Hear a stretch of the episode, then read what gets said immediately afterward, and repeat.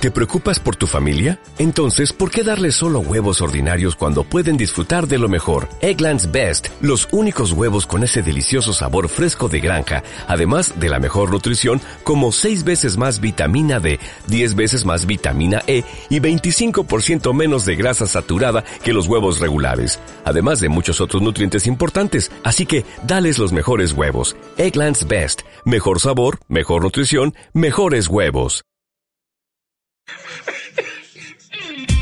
I'm about ready to kick this thing off right here. You Yeah, guys man, ready? I feel you. I'm about ready to do this too. Well, come on then, let's do this. Yo, yo, thing. Luke, Let's- come on. What's up, man? Let's do this. Oh, let's break it off then. Come on, do this right, child. Hola, esto es WorkOS Podcast. Este es un podcast de la comunidad WorkOS en el que trataremos temas relativos a tendencias que están cambiando las relaciones profesionales y personales en nuestra sociedad. Actualmente nos centramos en tres grandes temas, Lean, Agile y Makers, pero en próximos episodios trataremos más. En este segundo episodio vamos a seguir hablando de Lean. En la primera parte del programa incluiremos un debate sobre Lean con los habituales del podcast. En la segunda parte tendremos una entrevista con Verónica Torras, organizadora del Lean Startup Circle de Barcelona y gran difusora de los principios de Startup, Customer Development y Business Model Canvas. El debate que vamos a escuchar a continuación tuvo lugar al finalizar el podcast anterior, así que puede ser visto como una especie de continuación de aquel, aunque también puede ser escuchado y entendido por separado. En él participan Miquel Mora, arroba Miquel Mora en Twitter, Silván Logradú, arroba SilvainPam18 en Twitter, Román Nuez, arroba RNBLinquiet en Twitter, José Antonio González, arroba Puche76 en Twitter, y yo mismo, José Carlos Gil, arroba José C. Gil en Twitter. El primer, la primer, el primer tema del que vamos a hablar es eh, por qué una empresa eh, querría aplicar Lean o qué va a ganar, digamos, si, si aplica Lean. Y yo como abogado del diablo, y lo primero que digo es, todas las empresas se mueven por dinero. Así que yo entiendo que si alguna empresa, sobre todo cuanto más grande, lo veo más claro, es que van a haber una eficiencia en sus costes. Y ahora no estoy hablando de Lean como hablábamos antes del tema colaborativo o participativo, sino estoy hablando de las herramientas Lean para reducir costes o para mejorar la eficiencia. Y esa es lo que digo, la abogada del diablo. Bueno, en este caso estoy bastante convencido de lo que digo de las empresas grandes. Um, hay muchas empresas que han aplicado Lean uh, o herramientas Lean uh, pensando únicamente en redu reducción de costes, en mejora de productividad y aspectos de este estilo. En general, a corto plazo esto funciona muy bien. Es decir, que a muy corto plazo las cadencias aumentan, la velocidad de las cadenas de producción son mejores, el nivel de calidad se mejora de manera estupenda pero acabamos teniendo un estrés de la gente, un estrés de los equipos y hay una, en general se notan uh, pérdidas de calidad, pérdidas de rendimiento al cabo de unos 5, 7, 10 años. A veces esto cuesta más únicamente porque se aplican únicamente las herramientas intentando llegar a un mejor nivel de productividad o de calidad de la, de la gente no con la gente, pero a través de la gente. Interrumpe, interrumpe, Pero, Miquel. claro. pero tú te, Exacto, tú te claro. refieres particularmente al Lean Manufacturing o al método Lean Startup, al método de, de desarrollo o gestión Hoy- de nuevos productos. Hoy la experiencia que llevamos me permite solamente comentar el tema del lean industrial o del lean, eh, del lean industrial o del lean eh, en servicios, porque estos, estos efectos los notamos únicamente al cabo de unos 5 o 10 años. ¿De acuerdo? Han salido, por ejemplo, en Francia, de nuevo, artículos sobre el hecho de que el lean es malo para la gente. Hostia. Yo- yo- sí, sí, sí, pero han salido. ¿Y por qué al final? Porque las herramientas se aplicaron basándose únicamente en llegar a una mejor productividad eh, implicando al Pero, personal. pero entonces es la aplicación, la mala aplicación de Lean es nocivo para las personas. la, mm, la aplicación del Lean según una filosofía de costes es mala. Pero entonces eso no es Lean, no, no estás aplicando Lean. Estás cogiendo algunas herramientas y las estás adaptando o, a- o adoptando a tus necesidades. Ahí es pero no donde- estás haciendo Lean. Ahí es donde decía yo que el Lean no significa que esa herramienta sea de Lean, sino que Lean es un paraguas en el que usa herramientas que pueden ser de Lean o que eh, han sido inventadas antes o en otros momentos. Cuando hablas de la guerra del siglo XII en la presentación, no estabas hablando de el Lean se inventó en el siglo XII, No. sino que sus herramientas o parte de la mentalidad que de la filosofía Lean que ahora se conoce bajo el paraguas de Lean, ya se tenía, claro, porque la mejora continua no es algo que, por eso estamos donde estamos, no evolucionando, ¿no? Exactamente, y empezaron en este momento. De nuevo, lo, lo que es importante es que el Lean normalmente intenta, busca la relación a largo plazo y una buena colaboración a largo plazo. Cuando estamos hablando únicamente de productividad, el aspecto largo plazo no, no existe.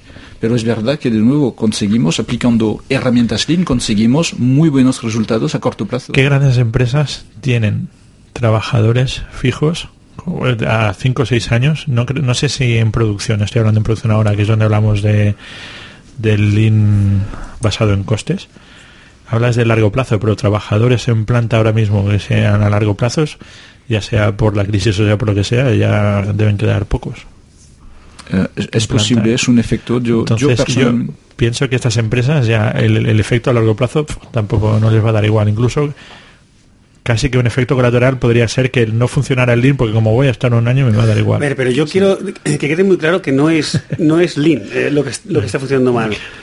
No es Lean y no, quiero ser un, defensor a ultranza de, de- Lean, eh, defenderlo de porque sí, sino que realmente lo que están haciendo estas, aplicando estas empresas es alguna, algún proceso, alguna herramienta Lean, pero no están haciendo Lean.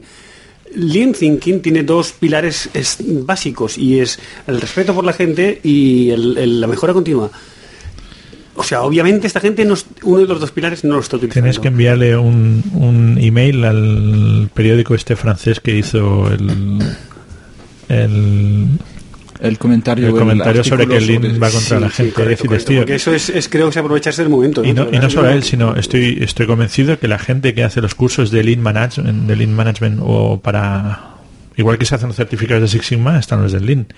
Sí, y esta sí, gente sí. no sé hasta qué punto... Medini ya está haciendo un curso de Management 3.0 que No, es no de- estoy hablando, estoy hablando de... eh, perdona, estoy, estoy hablando Te ¿eh? de exacto, gestores de calidad, es decir, donde se mete Six Sigma es ingeniería de procesos en dirección de operaciones, donde esta gente es la que está mirando eh, el tema de Lean y Six Sigma para disminuir costes.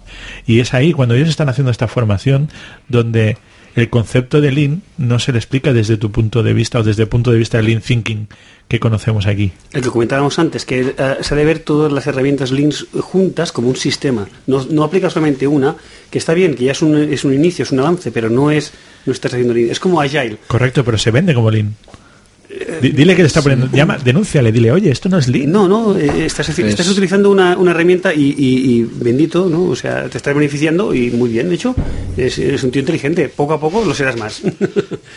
De todas maneras, de nuevo, yo creo que lo- los números que, que han salido últimamente sobre los constructo- constructores automóviles lo explican muy bien o, o te- te- no- nos demuestran la diferencia entre aplicar herramientas Lean y a largo plazo no conseguir los resultados que habíamos previsto.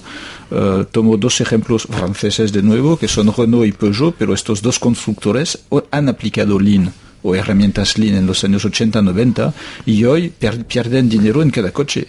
Al contrario, Toyota ha desarrollado una filosofía Lean con muchísimas, muchísimas herramientas, pero una filosofía y es el, es el constructor con, con el mejor margen por, por, por coche vendido. Y volviendo a la pregunta, o sea, es que al final lo que mola es que si tenemos unas metodologías que miran por la gente y encima te permiten ganar dinero, eh, ole en el yum, como diríamos por aquí, es decir, lo tenemos todo. Es que las empresas que apuestan, apuestan por su gente, al final ganan dinero.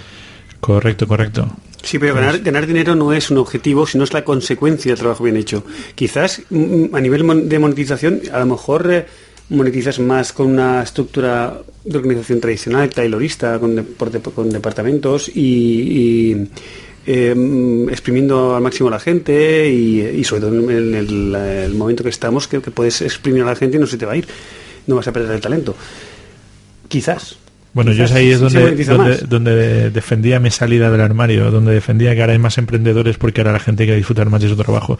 Y ahora con la crisis la gente Eso pierde el miedo porque el miedo es el que domina las acciones. Y yo creo que habrá más emprendedores ahora porque tendrán menos miedo a perder el trabajo porque no hay. O sea, te mueves y ya te mueves hacia un sitio que te guste. Y volviendo al tema del dinero, eh, yo estoy de acuerdo, yo estaría encantadísimo de... Y ojalá, es que lo que no entiendo es por qué el modelo de Toyota no se puede llegar a en, en todo su conjunto, ¿eh? en el de cuidar a la gente también, no se puede llegar a implantar realmente. Y yo creo que al final tendremos que hacer nosotros poco a poco, con pequeñas A mí pildoritas. me parece que el tema del- de herramientas, filosofía y tal, es un tema de que es mucho más sencillo. Eh, no tengo que cambiar de forma de pensar para aplicar una herramienta. Una herramienta la aplico, no la aplico, pero no cambia la cultura de mi empresa, no cambia la forma en la que yo pienso, no, no- incluso según como lo haga, a lo mejor no cambio ni la manera en la que trabajo, de, de fondo, a lo mejor cambia alguna cosa, ¿no? de, de forma. Eh, entonces, claro, eh, hay muchas más implantaciones de herramientas porque simplemente es mucho más sencillo. Es decir, es más fácil aplicar una herramienta que tener que cambiar mi modelo de pensar o de entender Es un, mi cambio, empresa. es un cambio cultural muy fuerte, es un cambio de manera de Esto lo comentaba Miquel, con Agile pasa lo mismo. Quiero decir, eh, si aplicas herramientas, pero te quedas sin la filosofía, pues no puedes decir que está haciendo Agile. Pero bueno, es igual. Correcto. Eh, La es muy fácil de hacer. La ¿no? cultura corporativa de Toyota, por ejemplo, no eh, eh, lo que lo que los trabajadores dicen de ella es que los managers no van a regañarles porque toman la iniciativa, al contrario, les van a felicitar por tomar la iniciativa. Vale, yo, yo tengo un tema y es que estoy totalmente de acuerdo con vosotros y digo, joder, es que debería estar más, más implicado, más extendido, pero volvemos a la pregunta inicial, ¿por qué las empresas están implementando Lean?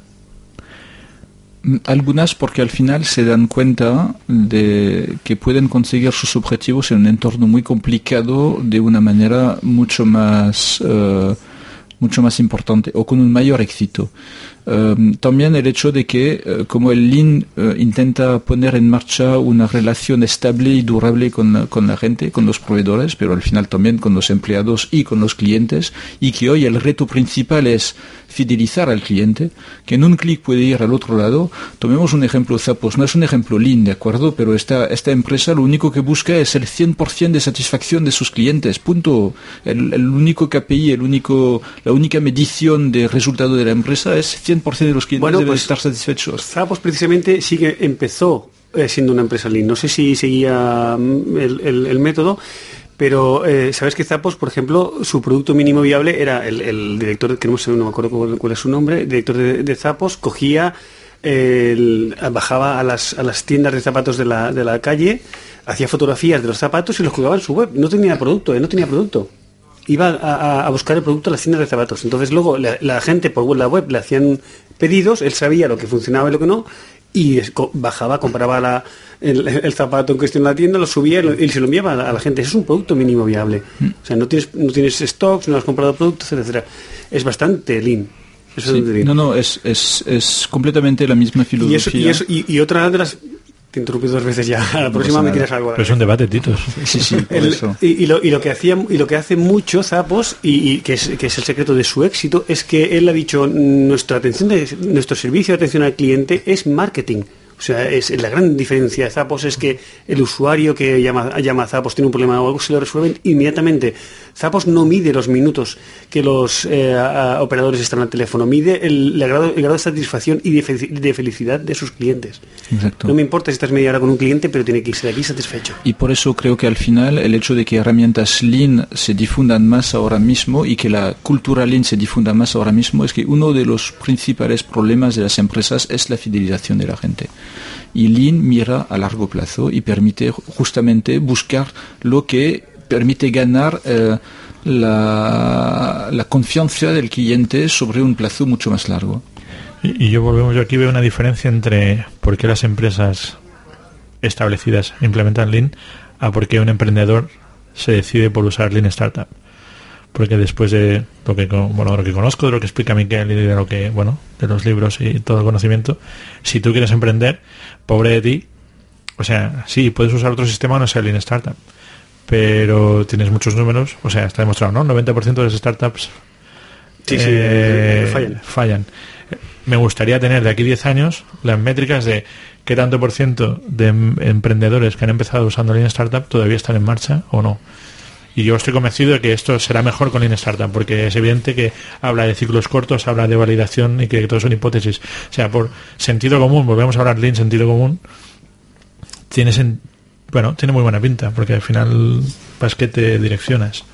Yo introduzco otro tema, no sé si estoy rompiendo, pero el, ¿hasta qué punto puede ser que las empresas empiecen a implantar Lean o se interesen por Lean por un tema de moda? Yo creo que ahora mismo sí que hay una especie de, de, de, eh, envoltorio cool al, al tema línea. Hay mucha, muchos, podemos decir, mucha estupidez. Y hay gente que hace podcast. y hay gente que hace podcast, podcast sobre esto. Hay y, de todo en el mundo. Etcétera, etcétera. Pero creo que lo que lo que va a perdurar son las buenas las buenas maneras. Esto con el tiempo va a quedar. O sea, está claro que a partir de ahora hay una disru- disrupción entre la manera de hacer anterior y la manera de hacer nueva, sobre todo la hora de sacar nuevas empresas, y nuevos proyectos, nuevas startups.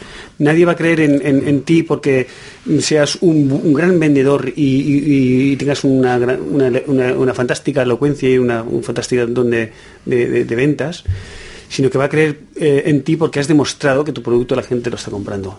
De hecho, los inversores hoy, hoy en día no ponen ni siquiera en Capital Sin, no ponen nada si no has demostrado que tu producto está llegando.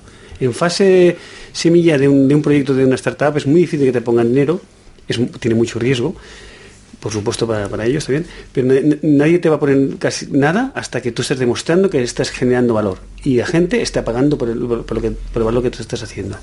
Pero el efecto moda existe. Es evidente, hay más oferta de consultoría lean, eh, como hay más oferta de consultoría ágil, eh, muchísimas empresas en crisis de modelo de negocio o de modelo cultural están buscando la solución. Yo creo que esto es un error de enfoque porque no hay una solución. Un cambio cultural no es la solución, es un, es un tipo de framework que estamos creando para los empleados para poder trabajar de manera más innovadora, más orientada y todo esto, pero no es la solución. Y, mucha oferta, mucha demanda, pero muchas empresas sin saber realmente a lo que se van a enfrentar. Hay algunas empresas que se lanzan en este cambio y se dan cuenta al cabo de un año o dos que están generando un cambio de cultura y no un cambio de herramienta. Eh, muchos directivos también han crecido con la idea de que la jerárquica top-down es lo mejor que hay por funcionar y que las herramientas Lean son otras herramientas top-down para conseguir un resultado. Así que va a haber un poco de todo y, algunas empresas sí que se darán cuenta del potencial real que hay. Claro, pero el- el- el- lo, que, lo que sí que va a quedar es- es- está clarísimo es, por ejemplo, lo más importante del método Lean, eh, Lean Startup, es, que dicen, vale, chaval, tú, tienes una idea, perfecto, pero es mentira hasta que me demuestres lo contrario. Todo lo que tú, todas tus asunciones o hipótesis es mentira hasta que me demuestres lo contrario. Lo primero que tienes que hacer es documentarme tus hipótesis, ¿vale? Pero do- documentame tu modelo, no tu producto. No me digas, tengo una web pensada, ¡guau! Va a ser la, la bomba voy a tener tropecientos mil usuarios. No, pero es, es que tu producto no es tu producto, tu producto es el modelo. O sea, ¿cómo vas a, a- a conseguir usuarios? ¿Cómo vas a conseguir contenido? ¿Cómo vas a hacer que la gente lo conozca? ¿Cómo vas a hacer que la gente pague? Yo- Todo esas, esas partes del modelo. Estoy de acuerdo contigo, eh, y, pero, pero no creo que sea. o sea, sí que es lo que comentábamos antes mientras montábamos todo el podcast grande, de que es, es realmente disruptivo el, el hecho de conocer el cliente. Yo estoy convencido que la- el, mi, coño, mi tío que tenía una tienda en la esquina sabía que tenía que tener el producto que la vecina compraba. Y, y- y no es algo que estemos haciendo nuevo ni tal, sino lo que estamos haciendo es poner otro nombre explicando cosas de sentido común y por eso para Claro. nosotros eh, Hay y estoy de acuerdo con vosotros que no sí hombre, sí, hombre habla. Hay ahora te interrumpo yo. Hay muchas industrias que esto eh, lo tienen como as- una- asumido, asumidísimo. Vaya, es que no, no se plantean otro escenario. La música, el- la industria mu- mu- musical, musical. Sí. La industria de la música.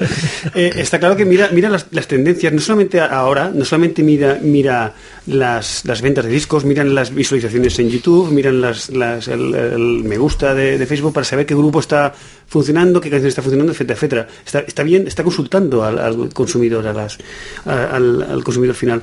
La industria de la moda la industria de la moda es- se basa por tendencias. Muchas veces las crean ellos, pero muchas veces buscan tendencias que, que las cazan, las capturan, que es lo que el consu- el consumidor quiere para nueva temporada, y fabrican lo que el consumidor quiere. Hay muchas industrias que ya está lo que acabas de decir, de que sí, sí, que consulto al, al- cliente final, pero hay- hay muchas que no lo hacen.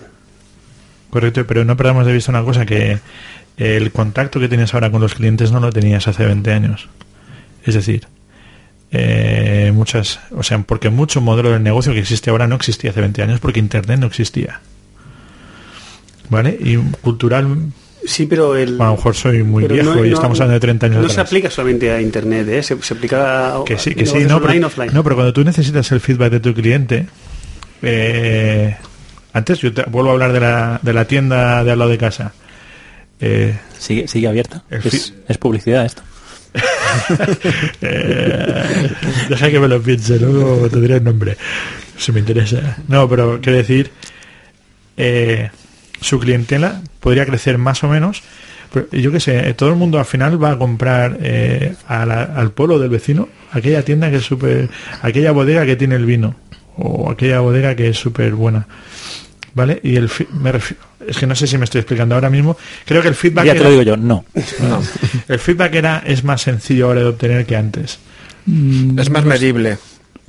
Quizá también. Más medible. Eh, yo, Es- yo discrepo, eh, pero, Discrepa, pero discrepa. además, además de una manera rotunda. Brutalmente. Brutalmente. Ahora, No ahora existe eh, lo que antes eh, también que es, también es otra palabra que se está poniendo cada vez más de moda, la innovación disruptiva.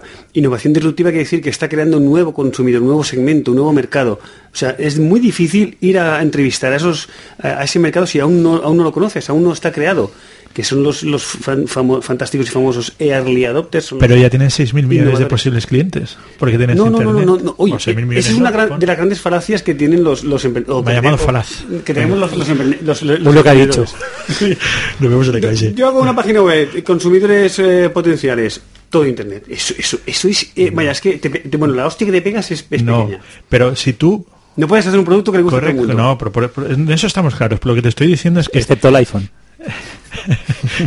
Y tiene, Lo- y tiene lo- lo que- detractores. Lo que quiero decir es que si tú, si tú estás vendiendo un producto de internet o, o que sea eh, de web y te conectas a través de las mismas herramientas que te da la web, es gente que ya está usando ese... Es decir, si vas a través de Twitter, alguien que no tiene Twitter probablemente no tendrá, o sea, tendrá internet en casa, pero lo usará para leer el periódico o para bajarse películas de Nemule, ¿sí? Sí. ¿Vale? Bueno, No estamos muy de acuerdo en eso, pero bueno, continúa a ver para dónde vas, porque me interesa saber a dónde vas. sí, sí, continúa. no de dónde vengo o de dónde soy. Eh, lo, que me, lo que quiero decir es, eh, si tu producto es... on- eh, estás hablando de disruptivo. Si el canal de distribución tuyo es internet, tu, tu cliente potencial no es todo el, el No, no, usuario estoy de acuerdo que no. No vas a llegar, es que solo vas a Tienes llegar que a aquellos... segmentar, tienes que segmentar y además, y, y- te interrumpo porque es que a lo mejor no vas por aquí, pero yo ya la meto. No, que- pero la pregunta te voy a ¿es más fácil ahora llegar a que más seguir- gente que hace 20 años? Pues no, no, porque también hay mucha más competencia. O sea, pero tú- más fácil llegar, sí. pero Claro, no, Habrá más no, competencia. No, no, no, no, no. Tienes que pasar por mucho más ruido también. Tienes Eso- que competir eso- con gente muy grande Pero que ya ya, le- está llegando. Bueno, definamos llegar. Llegar para mí es que le llegue a la puerta de casa, porque a mí me llegan muchas cosas a la puerta de casa, luego va a la basura o no. Pero la tienes más al alcance. No. Otra cosa es que tú seas lo suficientemente bueno como para hacer tu producto atractivo. Pero a ver, que yo tenga internet no quiere decir que dedique mi tiempo a todas las cosas que hay en internet. Yo elijo Por de internet las cosas que me interesan. Entonces mi tiempo Correcto. es limitado, mi atención es limitada y por lo tanto no voy a consumirlo todo. Elijo igual que elegí antes. Correcto. Voy a, voy a Entonces, crear- es muy voy- difícil capturar mi atención porque Román, mucha voy- otra no. gente la, la ha capturado Momento. antes. Román, voy a, voy a crear una nueva empresa de, en internet que venda relojes. ¿Cómo llego hasta aquí? Pero hagamos estadísticas. Tú vendes relojes y las vendes en tu barrio, en tu pueblo de 200 habitantes. Y vendes relojes, eh, lo multiplicas por la población que tiene internet. Luego, no será todo el mundo, evidentemente que no, pero si tú coges las mismas estadísticas o las mismas proporciones y lo amplías a una población mayor, llegas tengo, a más tengo un gente. caso particular de un cliente que montó una web con esa idea de voy a vender un producto que se vende en local, voy a venderlo en tal, y se básicamente se estrelló, no vendió prácticamente nada, o no menos digo que, en la tienda física. No digo que Es decir, que potencialmente todo es posible, pero, Pero la eso- realidad... Uno- una de las áreas del Business Model Canvas es el canal. El canal, cómo vas a hacer llegar tu mensaje al cliente. Y no puedes decir, es porque lo voy a poner en internet, no. Tienes que decir, y, no- y tampoco puedes decir, haré una estrategia SEO en mis redes sociales. No. ¿Qué vas a hacer exactamente? Y entonces, y valídamela. Porque no me lo voy a creer hasta que no me la valides. Correcto, pues en eso estoy de acuerdo contigo. Lo que te estoy diciendo es que el tío que tiene la tienda, la población de posibles clientes es menor que la que tiene, o sea, hace 30 años la posibilidad de tener clientes era menor que la que tienes ahora. Eh, y el tío que tiene la tienda y tiene su barrio para vender, tenía que validarlo igual. Es decir, a lo mejor estaba el panadero, se ponía a hacer unos croissants que luego a cabo de una semana cambió y los puso a hacer de mantequilla porque los que hacía no le gustaba a nadie. Sí, pero, la- la, complejidad de llegar al cliente final es mayor y el hecho de sacar números fiables también es la posibilidad de sacar números fiables es mucho más eh, complicada. Te doy, te doy un ejemplo. En, la, en, un, en un business, que en un negocio que conozco, la venta por catálogo, eh, hoy, entre comillas, antes, cuando enviabas un catálogo a la gente, pues sabías que lo enviabas a 5 millones de personas y punto. ¿De acuerdo? Hoy es verdad que con Internet puedes considerar que llegas a los 40 millones de españoles o 20 millones que están conectados y todo esto, mucho más de los que enviabas con el catálogo. Así que normalmente el efecto estadístico te debería permitir tener un- una información mayor hoy que antes. Salvo que antes, al cabo de una semana de haber enviado tu catálogo, tú sabías exactamente qué éxito ibas a tener, pero lo sabías a la décima. Realmente, y es impresionante. Hoy tienes ventas por internet y a pesar de tener a un mayor, un mayor público y todo esto, no eres capaz de sacar al cabo de siete días una estadística correcta que te permita saber cuánto vas a vender. Porque la complejidad es mucho mayor porque un canal por Facebook entra, una, un comentario negativo pasa y no lo has visto, que afecta o una bloguera te dice algo sobre, sobre un artículo que has puesto, lo que sea, y los impactos son mucho mayores que antes. En eso estoy de acuerdo contigo, pero es que vuelvo al ejemplo, es que había empezado con una tienda en un barrio. Mm. Quiero decir, el feedback, yo lo único que estoy hablando del feedback, la posibilidad de feedback es mayor. O sea, La posibilidad, Bueno, sí, eh, la interpretación es mucho más y, y compleja. el hecho de poder validar tus eh, hipótesis es más fácil ahora que hace 20 años. Bueno, aquí ya está, dije yo mismo de mí Eh, mismo. eh, bueno, yo estoy diciendo que no, pero creo que tampoco no, no- no vamos a, Ah, no, no, a profundizar yo- más yo- en el... no, pero yo- enrocados, estáis enrocados. No, pero no, eso- pero ¿Es una yo- moda o no es una moda? Yo creo, yo creo al final que el hecho de poner en marcha herramientas muy sencillas para validar hipótesis, como el Business Model Canvas o Lean Thinking y todas estas cosas, es un reflejo del hecho que hoy el feedback es mucho más complejo a obtener o a analizar. Analizar, no digo obtener, porque hay más. Porque hay y más, por eso vale. antes te podías permitir herramientas complejas porque el mercado era sencillo de analizar y hoy no puedes más porque el mercado es tan complejo que tienes que, que tienes que compensar esto a través de herramientas mucho más sencillas. Pero la raíz, la raíz de todo, de toda la, de la discusión es que eh, a partir de ahora vamos a tener que validar lo que digamos. O sea, no, nadie tiene eh, una bola de cristal y, sabe lo que, lo que funciona y lo que no funciona. Vamos a tener que preguntar. Entonces, si viene el director de mi empresa y dice, tengo el proyecto definitivo, eh, yo tengo que decirle, no, no, mire usted, tiene que validarlo. Es- esto es así. Hombre, serías valiente. Sí, no, evidentemente, sé dónde acabaría. En la empresa más grande de España, pero... Es lo que debería ser. Es lo que debería ser. Ah. Porque al final el, el director general tiene que tener la... Hay unos, que tener la... hay unos, para adoptar Lean hay unos, pre- hay, hay unos prerequisitos estructurales. Obviamente tú no puedes hacer Lean y tu jefe no puede hacer Lean. Obviamente, eh, tu jefe, es un caso tu- hipotético. Tu jefe no puede hacer Lean y tú no hacer Lean. Es, es, es como decíamos antes en el... En el Pelota. Es el director general es mi mujer. No. no va a pasar, no te va a echar. Entonces, entonces puedes decírselo, puedes decírselo, Eso, no, debes decírselo. eso no lo creo. Pero la cuota de fracaso es bastante importante. pero hay pero hay formas pero hay formas de hay, hay formas de enfocar el, el, digamos el problema o sea puedes demostrarle lo que puede ganar si, si utiliza herramientas o métodos eh, o el método Lean puedes decirle bueno vale estupendo nos gastamos eh, 25.000 30 40 50.000 euros en, en crear un producto lo lanzamos a la, a la calle ¿Con tu y nos- mujer? y nos daremos cuenta y nos daremos cuenta que a lo mejor no funciona o podemos, podemos gastarnos 5, hacer un producto mínimo, lo, lo testeamos y si funciona bien, si, eh, Esto va, va a funcionar, lo, lo va a petar. es, pues, pues, pues es, es forma de, de- de- de comunicar al final la, la- la decisión y la- plantear la- el escenario. Hay un libro muy bueno que se llama Es el tío de los libros este, ¿eh? El elefante, ¿cómo? El Drive. Dumbo. No. no, Drive es, es lo que, lo que verdaderamente nos, nos motiva. El libro se llama Switch, Switch, Switch. de cómo, Los cómo, dos que estaban. Cómo hacer, eh, cómo comunicar y gestionar el, el cambio, cómo hacer que el cambio funcione. Y hay unos ejemplos fantásticos, hay de, de- de ejem- de cambios mucho más radicales y y de, de ámbitos mucho más eh, grandes que el que me acabo de decir, decirle, mm, ¿vas a cam- podemos, ¿podemos cambiar el paradigma de esta organización? Si no, Esto me lleva al, al siguiente tema, pregunta. No sé si da para tema o solo es una pregunta. Pero lo de la moda. Lo de la doma, eh, Os habéis entrado, os habéis enrocado y habéis perdido el tiempo en eso. Eso se acabó ya. Eh, que es cómo, cómo vender o cómo difundir Lean. Es decir, si en el caso este, ¿no? El director general viene y me dice, ah, no sé qué, tal. Yo digo, no, no, es que hay una cosa muy chula que está en el Twitter, que se llama Luin, Luin, Luin, Luin, Lin. Y... Lean, lean. Lean, lean. Puede usted leerlo, ¿eh? Y hay que leer a la fresca. Y entonces, eh, mire, pues esto va de este tema y tal. Es decir, ¿cómo, cómo eh, puedo convencer a alguien que no ha hecho ese cambio de mentalidad o que no ha entendido todas estas cosas o a lo mejor está dispuesto pero no lo sabe? eh, y explicarle esto, cómo se puede vender, por decirlo así. Hombre, est- esto en sí sería materia Otro podcast. suficiente para hacer un podcast de cómo gestionar el cambio eh, y, y sobre todo esta, particularmente este cambio de paradigma o mentalidad de las, de las empresas. Pero yo eh, mm, empezaría con algo muy práctico y diría, dame una oportunidad, confía en mí. Vamos a, vamos a intentar hacer un, con, un, con un producto, con un servicio que vamos a sacar, vamos a intentar hacer método Lean. Lean lo que tiene son ciclos muy cortos. Lean lo que tiene es, es, es, oh, mucho foco y Lean lo que tiene es, es un feedback temprano y, y muy poco coste. ¿Cómo consigues que cómo consigues sentarte con este con este cliente? O sea, Bueno, primero en este caso me- él ha venido a ti, ¿eh?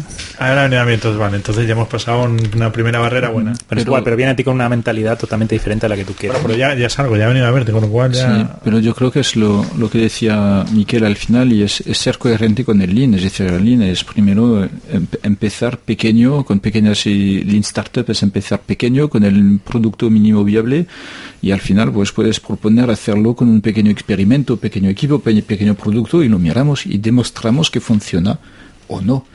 Y así el riesgo es menor también. Si no demostramos que funciona, pues ya está, lo dejamos y, esperaremos al próximo director general para, vol- para volver a hacerlo. O, eh, y, pero si funciona, pues es la prueba de que esto se puede desarrollar a un nivel mucho mayor. Y yo creo que lo mejor al final es nunca empezar a, vender el cambio como algo drástico, total, global de toda la empresa, porque esto siempre asusta, pero es ser coherente con el método y decir, te voy a demostrar sobre un producto muy pequeño que funciona.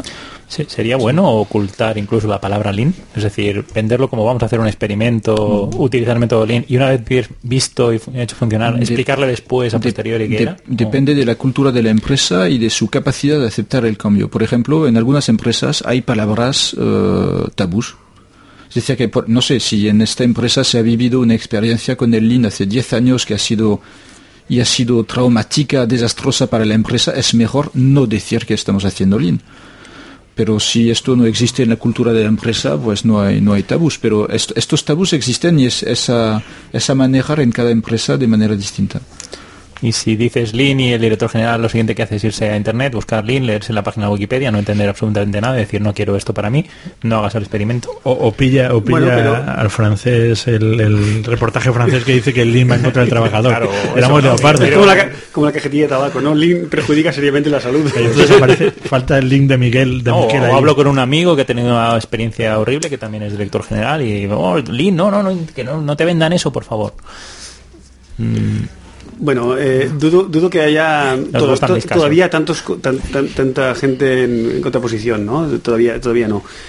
Debe de haber, debe de haber las- las dos corrientes, obviamente, obviamente, pero eh, como, como básicamente lo que vas a a hacer es, es con pocos recursos empezar a, dar- a- a obtener un feedback muy muy temprano y una validación y una validación y una y una innovación continua yo dudo mucho que, que, que, que tu, que tu jefe que tu manager te diga, te diga que lo que estás haciendo es una locura Los argumentos claves de todas maneras son menor coste, menor riesgo. Claro, Si no hay coste y y no hay riesgo, pues no cuesta nada probarlo. Y, y pruebas la innovación de manera empírica. O sea, no es algo que tú te estás sacando la manga, sino que estoy diciendo, eh, de, de 53 entrevistas, el 82% han dicho que el producto lo quieren de color rojo, no lo quieren azul. Creo que estamos en lo mismo de siempre. Tenemos que buscar a los early adopters de esas empresas. Exacto. Que Siempre. sean ellos luego los que Siempre, hagan el, siempre, el- siempre, siempre. el cambio dentro de la empresa. Siempre, pero esto ya, hagas lean o no hagas lean, cuando hagas un nuevo producto o servicio, esto te lo dice, el otro día estuve también leyendo un libro de Seth, Seth- de Seth Godin, Qué miedo me da este la, hombre. la vaca púrpura se llama. ¿La Y- vaca qué? Púrpura. Es, es Milka. Sí, esto me suena. Sí, sí. Y lo que obviamente decías que tenías que tener un, un foco, un foco muy, muy, muy eh, específico, sobre todo al principio, y ir a, los, a los innovadores, a los early adopters, sobre todo al principio. Son ellos los que te van a hacer hoy en día vender tu producto. Tu producto, venderlo con herramientas de marketing va a ser muy difícil. muy difícil que un producto nuevo, las herramientas estándares de publicidad, anuncios tradicionales, es muy difícil que la gente le llegue. Pero sí que llegará si los innovadores y early adopters eh, cogen y hablan bien de ti, hablan bien de ti, son los, los que generan esta, este, este- esta moda, etcétera, etcétera. Hablaba también de, de que tu producto debería ser extraordinario también, o sea, tu producto de- de- debe La ser- bomba. La bomba, sí, sí, o sea, si no haces un producto mediocre ya no lo hagas. O haces un iPhone o no hagas otro smartphone. más. Podemos ir cerrando la Exacto. mitad de empresas. ¿Podemos utilizar? Podemos ir cerrando la mitad de empresas. Ir cerrando, has dicho. Sí, Hombre, no, hay muchos productos que sirven y, y solucionan Pero- problemas. Correcto. Pero claro, es, defíneme extraordinario. Es que Extraordinario un es que tomate es- es, extraordinario. ¿eh, Es extraordinario, correcto, correcto. Pero Sí, necesita pero tú, mucho. si vas a hacer otro tomate, ya no hagas un tomate común. Haz un tomate extraordinario. Que, Bueno, que busca un sitio donde no haya tomate. la mejor, el mejor marketing de hoy en hoy, Que sea común. el mejor marketing de hoy, y nos estamos yendo al tema, el mejor marketing de hoy en día no es una, no es que, vale, yo hago un producto y luego la gente de marketing No, te lo y ponemos lo difícil, que es diferente. Y la gente de marketing y ventas lo vende. Ahora, ahora tú debes de contar con, con el cliente desde el primer momento y hacer el producto extraordinario desde el primer momento, porque el producto ya es marketing. O sea, no esperes hacer el producto y después la gente de marketing que haga una campaña y lo venda, porque ahora el consumidor ya no es el consumidor de hace 20 o 30 años.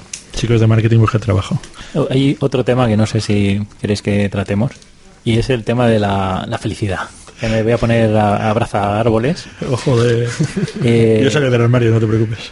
Sí, y el tema es, Felizmente. o la pregunta es, eh, si aplico Lean, mm, mi gente, mis trabajadores, la gente que trabaja conmigo, yo mismo, ¿seré más feliz? Esta es mi pregunta. Hay una, un, Un libro. No, no. No, hay ¿Prometéis una- eso? Hay una frase, hay una frase muy bonita de, de un ingeniero que retirado de, de- de Toyota y le dijeron eh, ¿echas de menos las largas la- las, las largas jornadas de trabajo en, en- en Toyota? Estaba jubilado hace un par de años y dice ¿verdad que no echas de menos? ¿O, o echas de menos las largas eh, jornadas de trabajo en Toyota? Y dice no, echo de menos las largas conversaciones de calidad en Toyota. Eso es, eso es felicidad. Este también es para llorar ahora, es el abrazar árboles. Es de la Hay, hay un, hay un árbol ahí fuera. Pero creo que la pregunta sigue siendo válida. Yo creo de todas maneras que, la, de nuevo, como en la economía del saber, muchas, muchos expertos están explicando que al final la productividad en la economía del saber depende de la, de la moral de la gente. Es decir, si, estoy, si me siento bien en el trabajo, produzco mejor, más. Si no me siento bien, produzco menos y de mala calidad.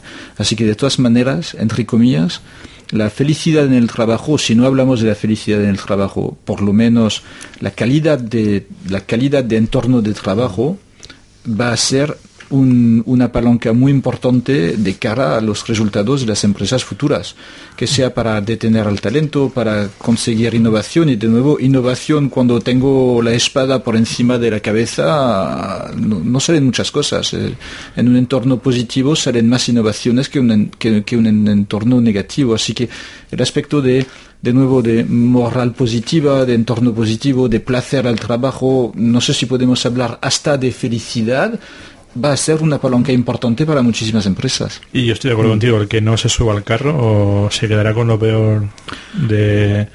Es decir, al final no sobrevivirá. Y, y sobre todo mucha gente, entiendo emprendedores y... Hay ejemplos de esto hoy. Por ejemplo, si miramos la curva de Microsoft, no sé si os acordáis, Microsoft era la mejor empresa en los años 80 para trabajar. ¿De acuerdo? Hoy la gente se va de Microsoft. No se quiere quedar en Microsoft. Google era la mejor empresa para trabajar en los años 2000. Hoy la gente quiere salir de Google porque no le interesa más, porque justamente han perdido este aspecto de libertad, placer y todo esto. Y hay otras empresas en las cuales la gente quiere absolutamente ir a trabajar, como Netflix, Zappos, Spotify, que son empresas que tienen un grado de felicidad interna mucho mayor. Es lo que comentábamos al final, su propio peso. Mm. Bueno, perdón, comentaba yo. Ah, su- supongamos que me habéis convencido, que ya estoy ahí abrazando el árbol del Lean. Saca pasta. Y, y digo, vale, ¿cómo, ¿cómo empiezo yo con todo esto del Lean? Empiezo por la L, ¿no? ¿Cómo, cómo va? La- las, las fases para aplicar eh, Lean Startup dentro de, de un, de, una nuevo- de un nuevo proyecto, una nueva empresa, es- es- son, son muy sencillas. Son muy sencillas. Lo primero que tienes que hacer es, es documentar, documentar todo, todo o la parte de, del business plan que Cuando, tienes. cuando dices claro. documentar me suena a Word de 100 páginas y me da, me da pereza. Muy buena, muy buena. Documentar quiere decir coger el Business Model Canvas y rellenar las áreas que ya conoces. Y rellenar las áreas es una frase.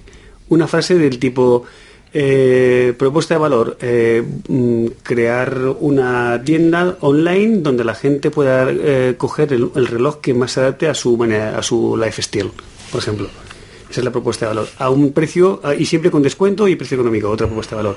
Y, la- y tener un, un tiempo de entrega estimado en menos de dos días, otra propuesta de valor. O sea, Se puede hacerlo con post-its en una horita y se con aconseja, se aconseja hacer composits porque así los puedes desechar, mover, etcétera, etcétera. Al siguiente, al siguiente segmento o área del Business Model Canvas sería los segmentos de, mercado. Entonces dices, me voy, a, focalizar en la gente de no todo internet, como decíamos antes, sino me voy a fo- focalizar mucho en la gente que le gusta eh, compras de última hora, compras un poquito compulsivas, o sea, la gente que, utiliza internet en su día a día, que tiene un estatus, un eh, demográfico pues de medio alto, o sea, vas creando toda la, toda la eh, documentación. Pero, pero estaría bien que me leyese el libro primero, fuese un curso, eh, trajese a un experto, Eric Rice, a mi empresa. Eh, ¿qué, qué sería la forma más mm, adecuada, digamos, para que mi empresa que no está funcionando nada bien Si, si a- habláis de Eric Rice, estáis hablando de innovación, producto nuevo, ¿no? Sí. No estamos hablando de, de No producción. Miquel siempre habla de eso. Ya, por eso. O, o, por- o- producto nuevo, sí. Eh, eh, el libro de Eric Ries es, es- son los fundamentos y, de la, de la- y los principios de la metodología Lean Startup, pero no, no sales con la sensación de, de decir, ya sé cómo aplicar Lean Startup. Hay otro libro que es el de eh, Asmayura, que es el de Ru- Running Lean. Este, este sí que te explica exactamente cómo, cómo, cómo empezar a hacer eh, eh, Lean Startup. ¿Cómo- y, qué tienes que hacer exactamente para hacer, por ejemplo, la, primera eh, entrevista, que es la entrevista del, del problema? Es decir, hay un problema que yo, que yo voy a solucionar realmente. Ese es el primer, la primera hipótesis ¿no? de tu, tu- tu propuesta de valor. ¿Es, es realmente una propuesta de valor para el mercado? No hace falta que construyas la, la página web, o sea, puedes hacer una encuesta y preguntarlo. Te dice exactamente el guion de esa encuesta. Cinco minutos de bienvenida, dos, minu- dos minutos de recoger datos demográficos, tres minutos de, de definición del problema, el problema tienes que identificarlo, tienes Eso que es muy práctico, me permitiría cogerlo y empezar a ir capítulo a capítulo haciendo. Con es- eso sería suficiente. Con, con un, mira, si escuchas este, este podcast, haces el cursillo que hemos dicho hoy. Vamos a empezar a vender cursos Y- también de Lean. No, no, el que, el que son gratis. Y te lees el libro de Asmayura, por ejemplo, sí. Hay otro libro que es el de Steve Blank, es el de eh, Guide, de Guide to, eh, to, eh, Startups Owner. Son, son estas 600 y, 600 y pico páginas que decíamos, que él también dice que es un paso a paso para hacer Customer, customer Development, pero es bastante más denso. Y bueno, hay varios, hay, hay más literatura, pero básicamente el Running Link es el que mejor te lo dice. Y hay, hay grupos, asociaciones, sitios donde pueda ir a estar en contacto con gente que sepa de este tipo de cosas, aparte de la nuestra, que ya haremos publicidad en su momento. Por supuesto, está... Existe la Lean Startup Alliance, creo, que tiene Sí. sedes en varios países, me parece. a nivel internacional. Luego está el, el Lean Startup Circle, que también tiene sede en varios, en varios países. El de aquí de Barcelona la está- lo, lo organiza Verónica Torres, que, que es la, la que entrevistamos en este podca- podcast. Mm, Como estábamos comentando, porque nos hemos, nos hemos ido un poquito, o sea, primero eh, para hacer Lean, o sea, mm, documentas, tu, documentas tu modelo, después seleccionas las partes de más riesgo de, de- de tu modelo para probarlas primero. O sea, no tiene sentido que siga probando si las primeras o las de más riesgo ya me, me lo Ah, o sea, organizas por riesgo, no por valor percibido de negocio que voy a tener Ese- con eso. Sí, según el libro Sí. de Running, Running Lean, eh, organizas por riesgo. La parte de más riesgo las tienes que validar primero. Porque el objetivo no es hacer pasta, sino entender mejor, ¿no? Y contra más riesgo hay... Sí, sí, sí, pero sobre todo tienes que entender muy bien en la parte del problema. O sea, hay un problema que yo quiera solucionar y, y- y, eh, por ejemplo, Asmayura te dice que has entendido o puedes pasar a la siguiente fase del problema cuando ya eres capaz de predecir las, las respuestas de los usuarios a, a tus preguntas. O sea, cuando preguntas, ¿tú, tú comprarías un...? No, no se pregunta así, pero dice, ¿tú necesitarías un... o te funcionaría una tienda que te eh, pusiera un reloj que va con tu lifestyle y te en dos días te lo llega a casa con un descuento? Hay formas de validar que estas preguntas. ¿Cómo no lo confundes con una hipótesis de estas, con una falsa, un salto de fe? Ahí, eh, te dice te dice exactamente eh, que mu- muchas veces te puede pasar que, te, que el cliente te diga que sí, porque estás tú delante y eso también pues condiciona, pero hay formas de, de- de validar que esa, re- que, que esa respuesta sea real y no, y no lo que él te quiere decir en ese momento. ¿Las herramientas que ha explicado antes José Antonio servirían o no? El, tipo el Hangout. Por No, ejemplo, el, sí, o el Insight, el otro... El... el Insight es para medir mm, tendencias. No, para ver un poco por dónde, por dónde pueden ir los tiros. Yo creo que más, por el estilo, a ver si Miguel igual también meto una pata, pero bueno, quedará grabado.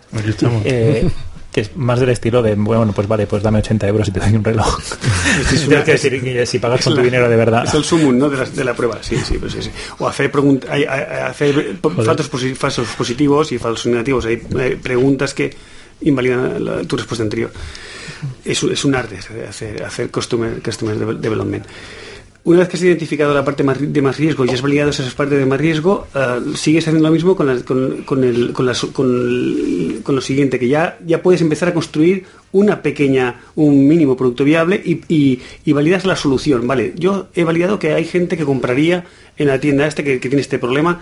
Ahora voy a hacer un- una, una maqueta de la, de la, o una forma muy, una forma muy precaria muy rápida la, una solución. Voy a hacer una página web con los relojes y voy a ver si esa gente está comprando aquí. Y aquí sí que validas comprando realmente. A partir de aquí empiezas a escalar, empiezas a hacer el, eh, crear la empresa, etcétera, etcétera. Vol- Volviendo a la pregunta de yo soy el director general o el jefe de la empresa y ya me he convencido, eh, de momento hemos hablado de tres o cuatro libros que entre todos deben hacer unas 3.000 páginas. Sí, O puedes escuchar un podcast de tres horas ya. Puedes, puedes escuchar, no será suficiente, seguramente necesitas más. Casi que seguro que tendrás que tener... Es decir, tú lo puedes hacer autodidactamente, pero eso de- dedicará un montón de tiempo, ¿no?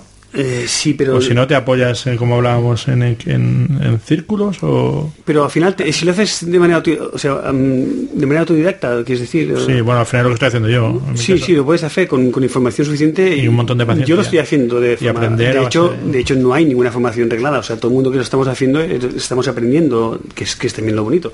Estamos aprendiendo. Lo que tienes que, hacer- que hacerlo es de forma sistemática. O sea, sobre todo, validar todas las hipótesis, o sea, no, saltarte ninguna y decir, esta ya me la sé porque mi primo está. O sea, validarlo todo, tienes que hacerlo. Tienes que hacer los pasos eh, que siguen uno eh, tras el otro de forma lineal, como decíamos antes. No puedes empezar a construir la empresa y crear departamentos y contratar gente antes de tener un modelo de ventas repetible y escalable. O sea, si no es claro, no estás haciendo, no estás haciendo bien el. el- Pues, pero entonces tienes que haberte leído los libros, que no te queda más opción. Mm, No todos, no todos. No Yo- todos, no todos, no. Tienes que empezar uno y luego el otro y luego el otro. Me le preocupa creo- el tiempo de inversión, ¿no? En A mí lo que- claro, ¿no? No, pero hay otra clave también y es que al final si quieres eh, minimizar el riesgo también, lo que es interesante es intentar, con- primero es encontrar a un equipo que en una empresa establecida estoy hablando ahora, ¿eh? A ver si encuentras a un equipo de gente que está suficientemente ilusionada, animada por probar algo nuevo, sin riesgo y tener la humildad de decir pues no conozco nada, pero voy a compartir el máximo de conocimiento posible con vosotros porque no puedo leer todo, os doy todo lo que hay, a ver si como equipo conseguimos leer más y aprender más.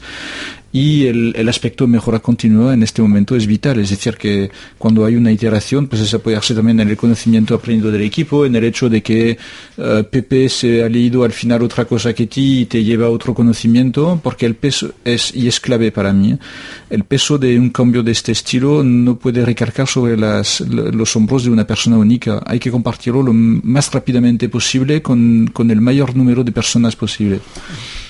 Me falta financiación.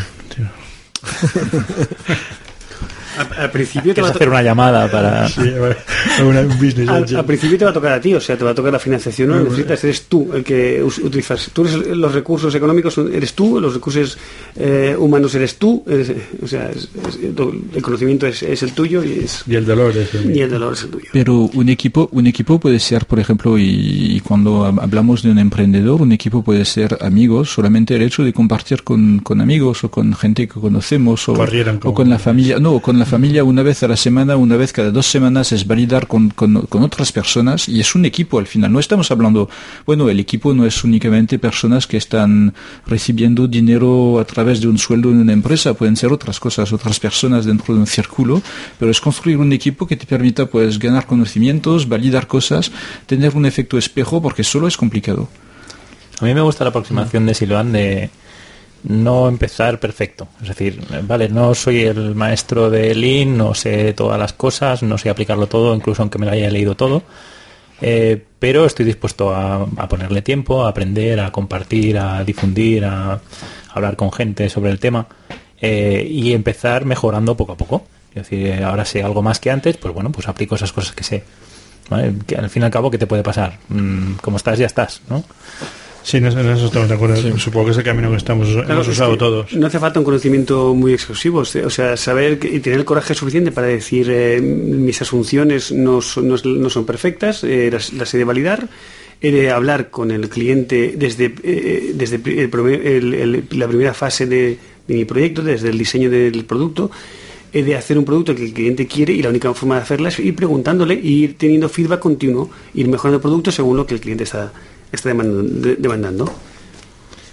Sí, pero quiero decir, estaría bien que alguien me ayudara a, a ese cliente, o no, perdona, a esa persona que está haciendo el cambio. No te preocupes, hay muchos consultores dispuestos a ayudarte y a sacarte el dinero. Qué Un módico precio. Pero quería evitar esa respuesta. Es muy difícil también hacer hacer eh, estas esta esto que parece tan sencillo de ir a, a preguntarle a un cliente eh, qué es lo que quieres o te gusta mi producto es muy difícil hacerlo bien porque no, no puedes preguntarle esto ya es un, es, lo- es un topicazo no no puedes preguntarle a un cliente qué quiere porque te va a responder una, ¿A qué te mola esto? Un caballo que corra Sí, más. que no. un caballo que corra más A un coche. el, el- el cliente, el cliente en su, en su en determinado contexto sabe perfectamente qué es, qué- qué- cuál es su problema. Te lo puede definir perfectamente. No es su trabajo definir la solución, es tu trabajo definir la solución. Él sí que puede ayudarte a definir, a definir muy bien su problema. Equipo, equipo. Equipo, equipo. Gente, cultura, proceso, evaluación. Muy bien, pues lo dejamos aquí, ¿no? Muy bien. sido Muy chulo. Está muy bien, sí. Como siempre no estamos de acuerdo, pero no pasa nada. Ya os he dicho, abogado, abogado del diablo, toda la vida. No, no, no, no está muy bien. Bueno.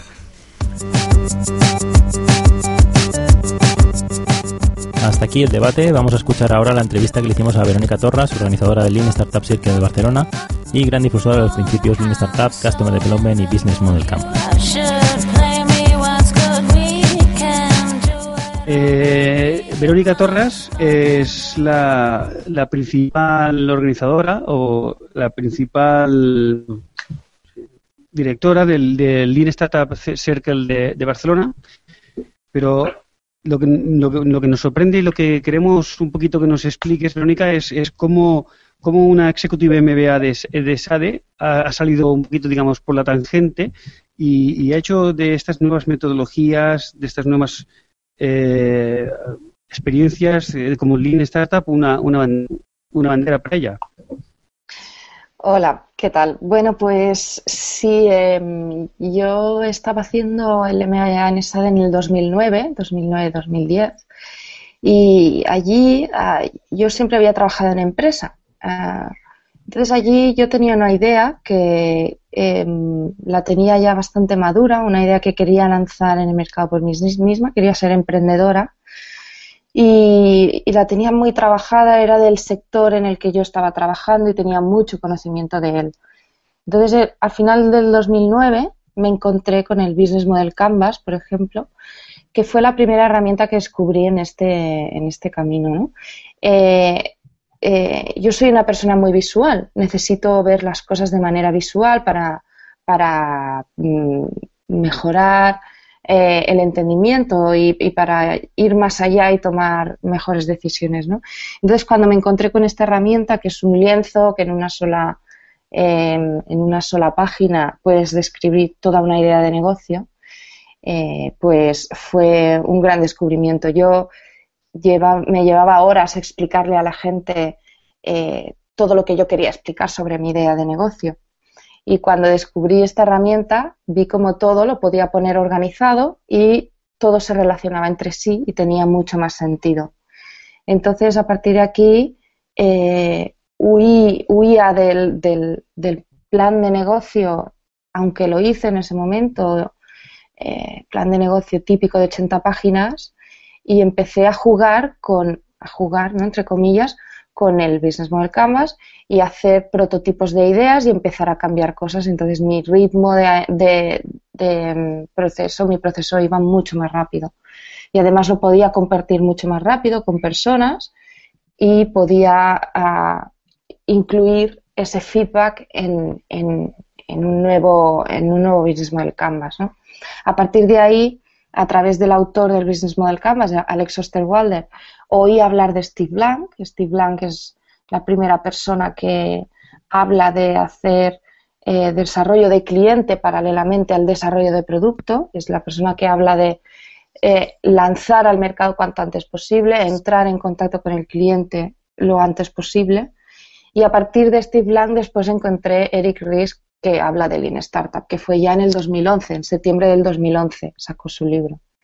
Así que, y bueno, todas estas técnicas más que nada me parecieron eh, mucho más idóneas, todo y que la base del management tradicional, ¿no? de lo que aprendí en esta y lo que aprendí hasta ese momento en mi carrera profesional, porque era directora de marketing de una empresa, pues todo aquello, eh, todas estas nuevas técnicas tenían mucho más sentido cuando, cuando estabas empezando una idea desde cero.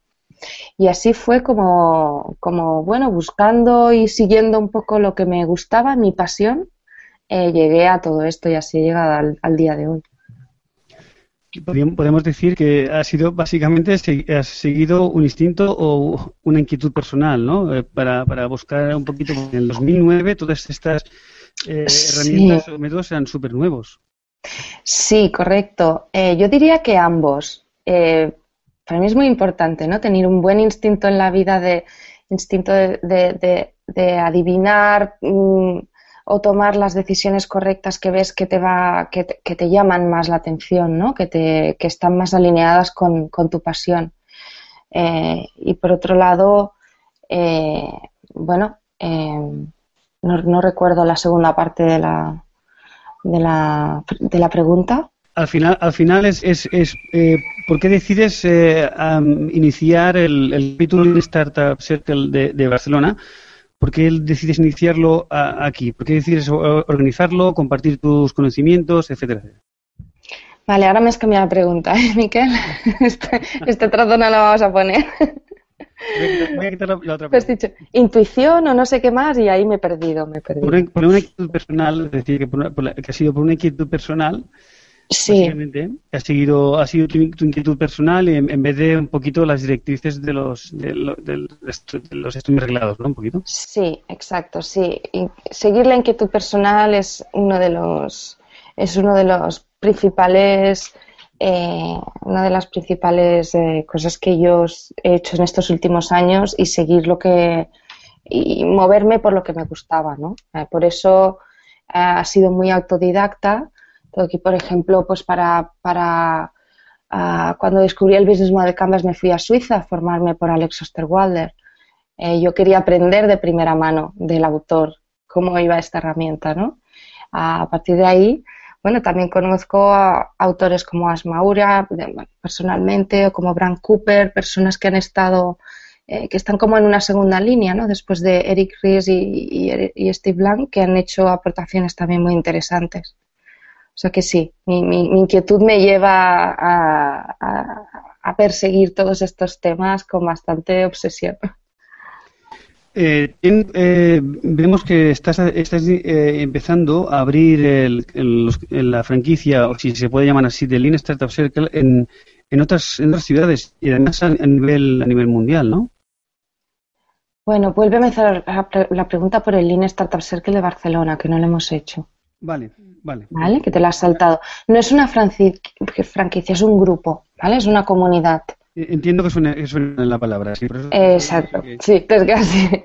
Vale, pues repetimos la pregunta de la... Empezamos por Barcelona y después vamos al... Genial. Genial. Entonces, eh, centrarnos en el, en, el, grupo de Lean Startup de Circle de Barcelona. Eh, cuéntanos un poquito cómo empezasteis, cuáles fueron vuestros principios y cuál es la receta del éxito de llegar de 10 a, mil, a más de mil miembros en un solo año. bueno, eh, el Lean Startup Circle de, Barcelona, empezó, eh, bueno, la comunidad de Lean Startup de Barcelona empezó en febrero del 2012 cuando hubo un evento en Barcelona que se llama Lean Camp em, que ahora, por cierto, en, ah, en noviembre vamos a repetir. Eh, Linkam es un, es un evento que venía de fuera, es, de- su fundador es canadiense, pero ha vivido muchos años en Londres. Intenta juntar personas que eh, siguen el movimiento de Lean Startup desde muchas áreas diferentes. Pueden haber personas que son programadores, personas de marketing, personas de, de empresa, personas de, de- de user experience, etcétera, de startups. Eh, es, es- un evento que junta a todas esas personas y, eh, y- y se comparten experiencias, se hacen charlas, etcétera, durante todo un día. Esto te hablo en febrero del 2012. O sea, fíjate que el, el libro de Lean Startup eh, salió en septiembre del 2011, con lo cual son basic- básicamente como seis meses después. Entonces era, era muy nuevo. Cuando pasó esto en Barcelona, creo que todas las personas que habíamos escuchado sobre Lean Startup en su principio, em, fuimos atraídas por este evento. Entonces allí nos encontramos personas que hasta entonces no nos conocíamos y que teníamos el mismo interés. Eh, entonces de ahí salió un grupo, un pequeño grupo de gente que éramos un poco más activos, entre ellos pues Jaume Teixi, eh, que ha sido, fue, fue el principal impulsor del grupo muy al principio, Jaume Jornet, que está en la organización del grupo Agile de Barcelona, Guillermo Marqueta, que fue uno de los coorganizadores del, del en, en La Salle, Barcelona. Entonces, todas estas personas y, yo misma no- nos juntamos entonces empezamos a tener encuentros y a reunirnos eh, una vez al mes para hablar unos con otros, explicarnos casos, compartir experiencias y poco a poco también ir descubriendo este mundo que venía muy, muy fresco pues, de, de Estados Unidos. Eh, al principio era muy informal, nos, nos, nos encontrábamos en bares, hacíamos unas cervezas, explicábamos algún caso, nos ayudamos los unos a los otros, etcétera. Poco a poco fue tomando forma y en verano, ya en verano del, del año pasado, del 2012, decidimos un poco eh, formalizar un poco, por lo menos, hacer un, un día al mes, porque a veces nos, lo- nos lo saltábamos. Así fue un poco creciendo, eh, empezaron a ver a venir amigos de, de amigos, de amigos, y empezamos a ser pues 15 personas, 20 personas, empezamos a, a ser un grupo pues un poquito más, más grande. Y Con el boca en ver- sí, ¿Perdona? Con el boca a boca como medio de comunicación y difusión. Sí, sí. Al final, ah, al final, bueno, ah, al final cuando creas una comunidad, solo se crea una comunidad sólida y fuerte si, si lo que quieres es, si la intención es reunirte con esa gente porque tienes unos mismos intereses. Porque si no, todos vamos muy, muy, muy liados de tiempo y al final, pues esto lo no vas a los sitios, ¿no? Entonces, sí, sí, era, ah, pues esta gente habla de estos temas, son interesantes, tal, vente, y así pues iba viniendo gente nueva. Entonces, claro, en, en verano del 2012, eh, ahora hace más o menos un año, en septiembre, octubre del, dos- del año pasado, el 2012, decidimos movernos a Meetup. Y entonces Meetup es una gran herramienta pues, para crear una comunidad porque hace toda la difusión, pones unas palabras claves y, y hace toda la difusión por sí mismo, ¿no? por sí solo. Entonces aquí eh, empezamos a tener suscripciones. El gran cambio fue, eh, eh, esto es- fue muy divertido, en febrero am, supimos, supimos que Alex Osterwalder esta- iba a estar en Barcelona. Entonces, como yo le conocía porque había hecho la formación allí en Suiza con él y otro compañero, el fundador de Linkam, mm, realmente, que también estaba aquí en Barcelona, Salim Mirani, está, también lo conoce personalmente. Entre los dos le hicimos un poco de presión para que viniera al grupo de forma gratuita. Entonces él nos dijo que, bueno, Alex Osterwalder no hace charlas gratuitas por menos de mil personas. Eh, sus tarifas eh, son estratosféricas, es el gurú internacional de los modelos de negocio. ¿no? Entonces, bueno, nos dijo, bueno, va, pues si juntáis 200, 300, pues sí que eh, podemos hacerlo. Bueno, juntamos en un mes, conseguimos hacer un meetup eh, que fue gratuito para 500 personas, asistieron 500 personas eh, lo difundimos por todos los grupos de Barcelona, por otros grupos de startups, a través de los líderes de otros grupos. Con solo, Eh, con solo un mes de antelación. Con solo un mes de antelación. Y- Eh, y- encontramos lo más difícil, bueno, uno de los retos más, más, más difíciles fue encontrar el espacio para ubicar 500 personas y gratis y en. Barcelona. Porque, porque claro, eh, es un espacio de unas ciertas dimensiones y, y no cualquiera tiene este espacio. Eh, nos, lo, nos lo proporcionó Fabra y Coats, eh, a los que yo les estoy súper agradecida porque se portaron muy bien. Nos dijeron, aquí tenéis este espacio súper grande, mm, aquí lo podéis montar. Pero entonces nos dimos cuenta tres semanas antes, eh, sí, tres o dos semanas antes, eh, de que teníamos que alquilar eh, 200 sillas más para que cabiera toda la gente, que teníamos que imprimir postes, que teníamos que comprar post-its y rotuladores porque Alex quería hacer un workshop eh, práctico, semi, semi charla, semi ejercicio práctico. Y claro, todo eso costaba dinero.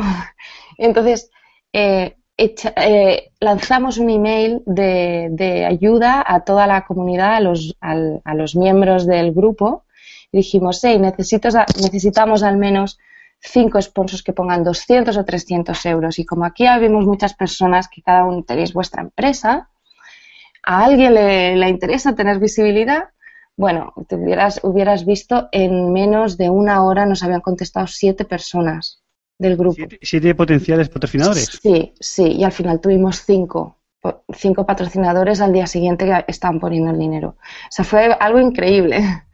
Eh, la gente estaba eh, muy, eh, muy, bueno, muy fascinada por todo el ambiente que se creó allí aquel día. Recuerdo que era un día que llovía y que hacía un viento eh, exageradísimo, que aquí en Barcelona no lo tenemos una- más que una vez cada tres años.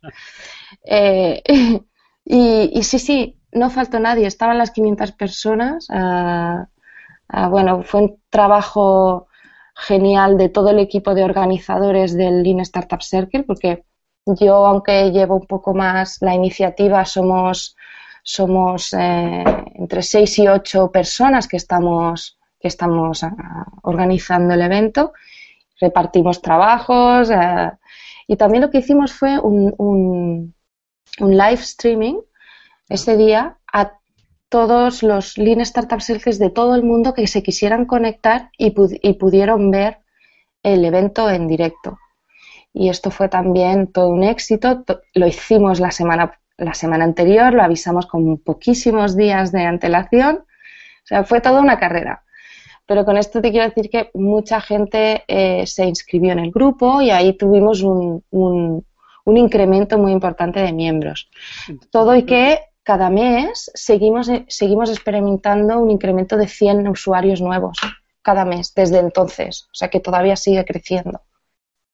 Entiendo, entiendo que, que el, el tema, según lo que comentas, despierta mucho interés. Es simplemente hacer una difusión eh, correcta y, y- y la gente, la comunidad responde muy bien. Sí, sí, sí, Un poquito hablando de la comunidad, eh, ahora sois más de mil miembros, 1200 creo que estáis ahora más. sí.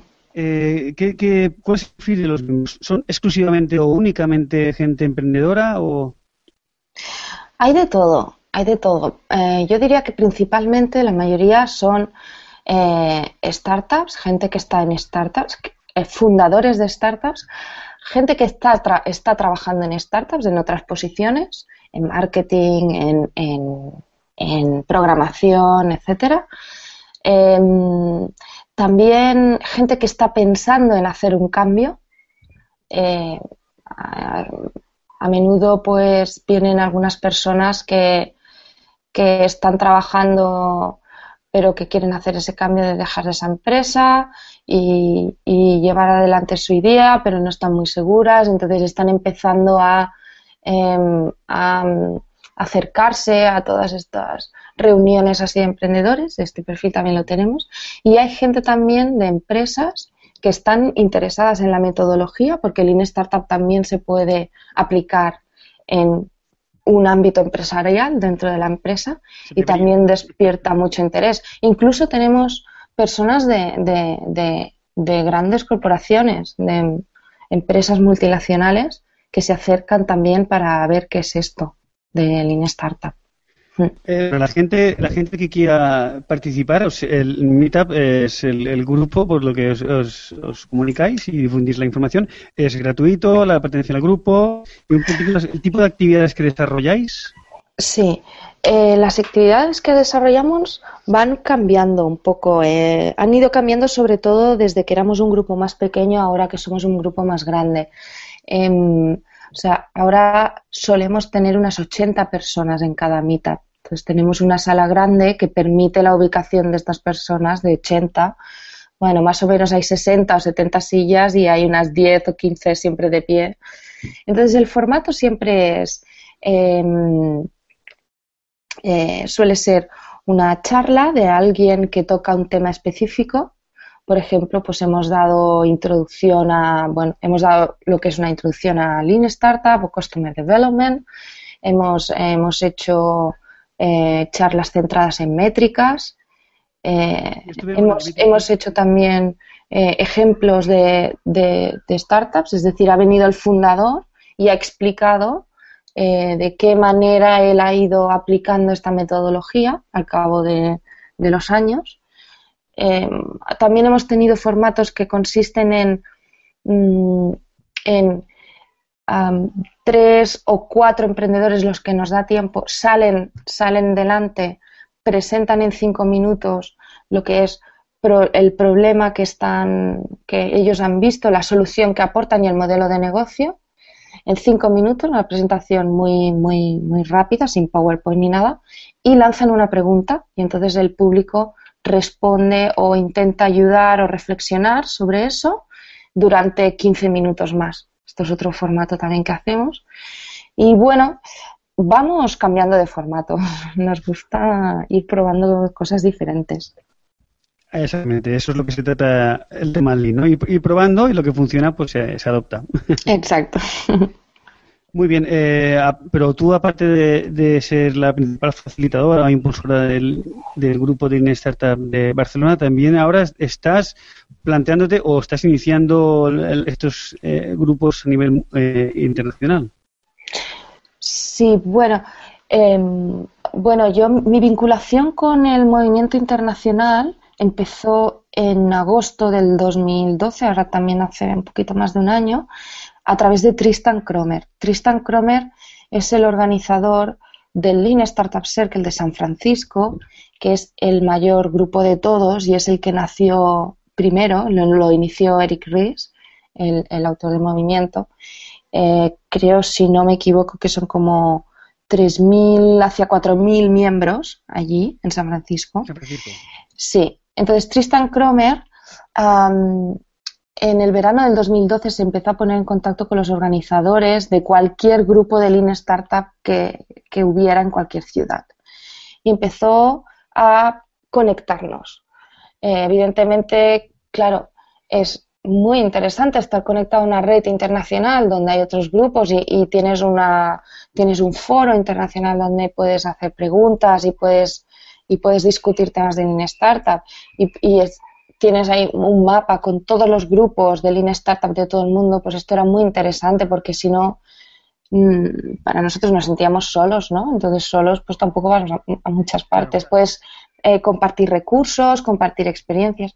Entonces, eh, Tristan nos unió, al, bueno, nos propuso unirnos a, al Lean Startup Circle y, nos, nos, unimos enseguida, todos, todos estuvimos de acuerdo aquí en Barcelona. Y entonces, a partir de ahí, em, yo siempre he mantenido, siempre hemos estado manteniendo pues, relación a través de email o a través de Skype por el grupo y de forma natural pues eh, empecé a ayudar a, iniciar grupos de habla española. Eh, es decir, cuando, cuando alguien eh, está buscando entrar en esta metodología, se encuentra con el Lean Startup Circle, con la web. Entonces, normalmente contacta con, con, con nosotros y dice, ah, nosotros queremos empezar un grupo o estamos haciendo un grupo, queremos estar en vuestra web, etcétera. Entonces lo que hacemos es eh, proponerles un Skype una videoconferencia para conocerles y para compartir experiencias y, y explicar un poco, bueno, compartir un poco lo que funciona, lo que no funciona y eh, iniciar adecuadamente esa comunidad con esa filosofía de, pues, de compartir de, y, de, y, de, seguir aprendiendo. Entonces, ah, actualmente, a cabo de un año, pues sí que eh, eh, actualmente estoy trabajando en una especie de documento que van a ser unas buenas prácticas para cualquier eh, pequeño grupo de personas en cualquier ciudad del mundo que quiera empezar esta comunidad, pues que tenga una guía y unas buenas prácticas de qué es lo que le puede funcionar, ¿no? En base a la experiencia que nosotros hemos tenido en Barcelona y en base a la experiencia que ya he tenido con otros grupos de otros lugares eh, de ayudarles. Entonces, Claro. es- Evitar- es- esta es mi vinculación. Evitar cometer, digamos, errores que ya se hayan cometido y, bueno, poder traspasar el cono- conocimiento. Cualquier Exacto. ciudad puede, cualquier ciudad puede organizar un grupo de estos. eh, incluso, por ejemplo, aquí en, en España, por supuesto, supongo Valencia, Málaga, Madrid. ¿Madrid tiene ya un grupo, por ejemplo? Sí, sí. Pero muchas Sí, sí, sí, cualquier ciudad, cualquier ciudad eh, con un grupo de personas. Yo siempre aconsejo que, y esto es una de las partes que va a estar bastante destacada en las buenas prácticas, eh, que sea un grupo de personas, no una persona sola, porque al final em, no se trata de crear un grupo em, a nivel como planificado, ¿no? Que tú plani- no, no es un plan de negocios, no, no, no, no puedes construir una comunidad que se basa en relaciones personales a partir de un plan, ¿no? No. Entonces, lo, lo interesante es decir, oye, bueno, pues mira, a mí me interesa este tema y me interesa aprender. ¿Y cómo puedo aprender más? Pues quizás liderando este grupo porque me voy a poner más a leer cosas y voy a, vamos a, a- voy a juntar las personas que también quieran aprender, ¿no? Pues lo mejor para empezar es encontrar tres, cuatro, cinco personas que tengan el mismo interés que tú. Estos suelen ser emprendedores, emprendedores que están realmente empezando, empezando una, una empresa, una startup, tecnológica o no tecnológica, pero que están empezando a leer sobre estos temas. Mm. Entonces, eh, ¿cómo, acelerar ese proceso de aprendizaje? Eh, juntándote con gente que también está aprendiendo, ¿no? Entonces, lo que aprende el uno se lo, se lo dice al otro, etcétera. Entonces, esta es un poco la manera de empezar. Entiendo que no tengas ya los conocimientos o las capacidades ya adquiridas no es una barrera de entrada, sino que es un poco las ganas, la pasión y, y la, inquietud ¿no? que puedas tener y, eh, para formar un grupo. Exacto, claro. Fíjate que si, que si nosotros dijéramos no, si no, si no sabes qué es Lean Startup o no tienes experiencia, no puedes abrir un grupo. Bueno, no se podría difundir este concepto. Claro. Entonces, lo que interesa es gente con ganas, gente con ganas que quiera aprender. Nosotros eh, facilitamos fuentes, eh, fuentes de credibilidad para empezar a leer, para seguir leyendo y para nivel más avanzado. O sea que tenemos una serie de recursos y apoyamos a los grupos pequeños para que puedan eh, seguir avanzando. Hablamos de, método Lean Startup, hablamos de Customer Development con, eh, con Steve Blank, eh, ah, pero hay muchas muchas otras herramientas, has, has introducido Business Model Canvas. Eh, danos unas pinceladas sobre las herramientas clave y estas metodologías y un poquito de relación entre ellas. Sí, ah, bueno, para mí, aunque, aunque se repita un poco, para mí el Business Model Canvas es, es, es la herramienta básica. Está descrita, bueno, como fuente para consultar, para que eh, se pueda encontrar. Está descrita en el libro de Alex Osterwalder, cu- cuya traducción al español se titula Generación de modelos de negocio. Eh, y es una herramienta básica y central sobre la cual se puede aplicar el método Lean Startup. Hay varias técnicas, varias formas, por ejemplo. Eh, una forma sería el prototipado de ideas. Es decir, una persona tiene una idea, pero de esa idea se derivan varias opciones, o sea, varias maneras de implementar esa idea en el mercado.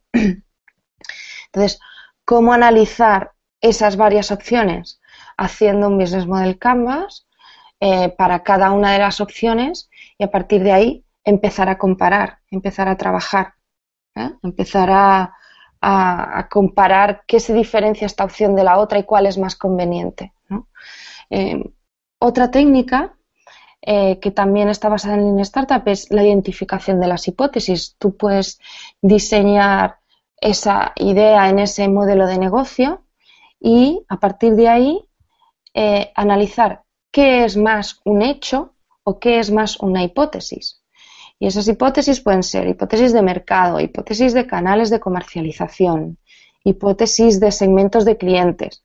Pero esas hipótesis pueden ser más ciertas o menos ciertas. Eh, cuando uno va a lanzar por primera vez una idea en el mercado, no sabe eh, qué, nivel de certeza va a tener esa hipótesis. Claro, podemos, decir que al inicio esas hipótesis, en, su mayoría, no todas, son, son inciertas, ¿no? Son hipótesis no probadas. Sí, depende del sector, depende del mercado, depende de la tecnología o de la idea que se vaya a llevar al mercado. Es decir, abrir una cadena de restaurantes italianos no tiene ninguna incerteza más que a lo mejor pues eh, un poco pues el barrio donde la vas a lanzar que hagas un poco de estudio de mercado pero es, es básicamente vamos que es una receta no casi.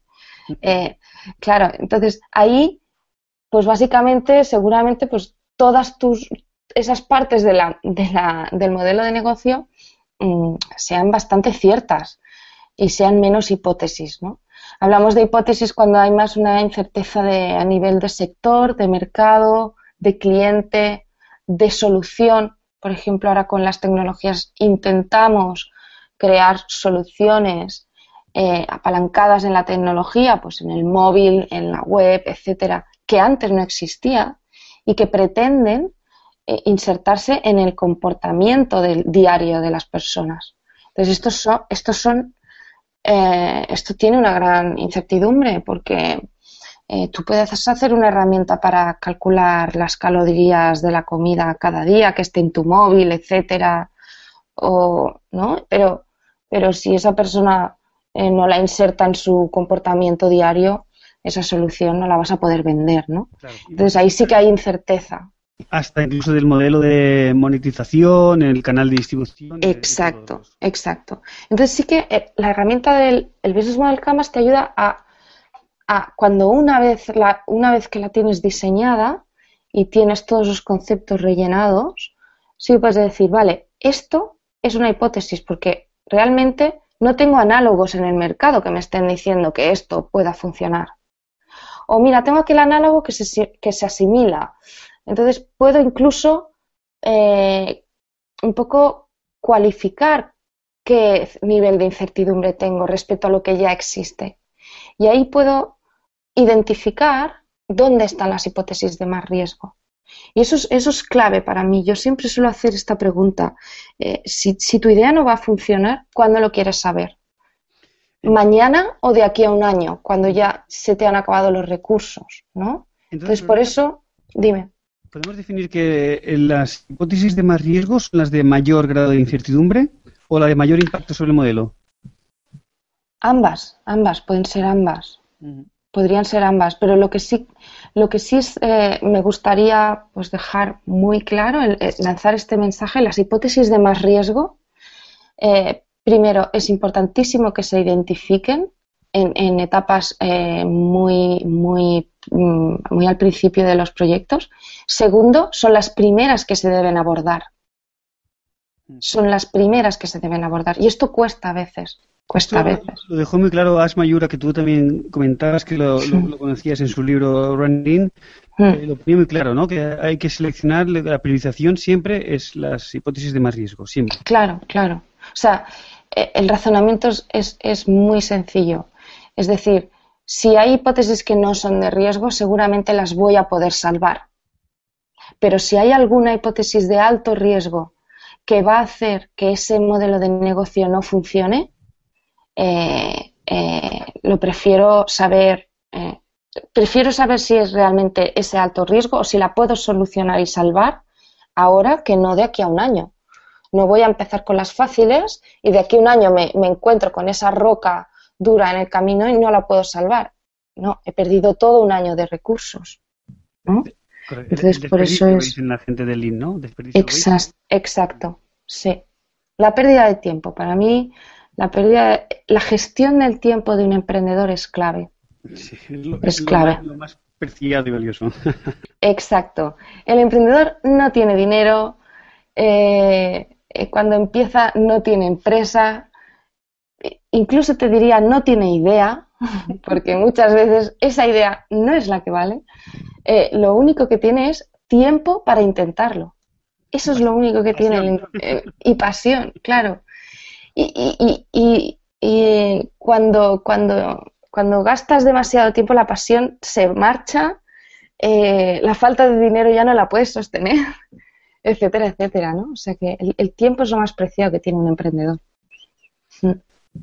Entiendo. Eh, un poquito, ¿nos podrías dar referencia, además desde primera mano, ya que, como comentabas antes, tú eres autodidacta, sobre libros? eh, Sí, sí. Ah, bueno, yo una primera lectura que recomendaría para gente que empezara sería eh, la, prevista del libro de generación de modelos de negocio, que la puedes descargar desde la web eh, de businessmodelgeneration.com de forma gratuita junto con la herramienta. El libro Lean Startup, el método Lean Startup, que está traducido al español también, de Eric Ries. Em, ah, en el último año ha salido una serie que se llama Lean Series y es una, una serie de libros todos relacionados con Lean, pues desde pues, Lean Analytics, Lean UX, etcétera. Son, son una serie de libros Lean que han salido de la editorial O'Reilly. Em, también, eh, también existen otras herramientas, por ejemplo el Lean Canvas de Asmaura, que, que describen en su libro Running Lean, que eh, eh, se- se su uso se, acota a la realización de experimentos, trabaja muy- funciona bien para, la, para ah, seguir el proceso del, experimento. También está la Validation Board. También todos estos términos buscados en Google se encuentran todos. Em, por ejemplo, ahora recientemente, eh, eh, fíjate que en, esto se conoce poco en España, pero el padre del Lean Startup es Steve Blank, eh, que ha escrito varios libros, pero eh, sin duda el, el mejor libro que ha escrito en el que mm, eh, reúne mucho más contenido es el Startup Owners Manual, que acaba de salir en español y se titula El Manual del Emprendedor, hace nada, muy poquito.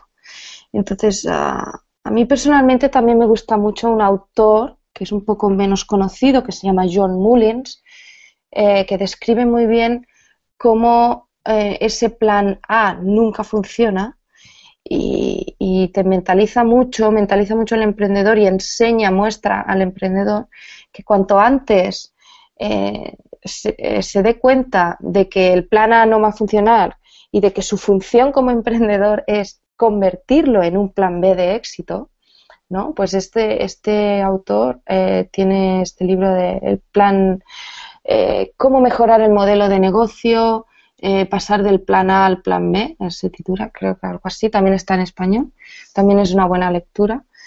Eh, bueno, en Internet está llena de, de- de- de recursos. de referencias, por ejemplo, un recurso que acaba de salir también este verano, eh, un libro que, que a mí me encanta, lo, lo he aplicado con muchos de, de las startups con las que yo eh, trabajo, es The Mom Test, eh, el test de la madre, ¿no? The Mom Test.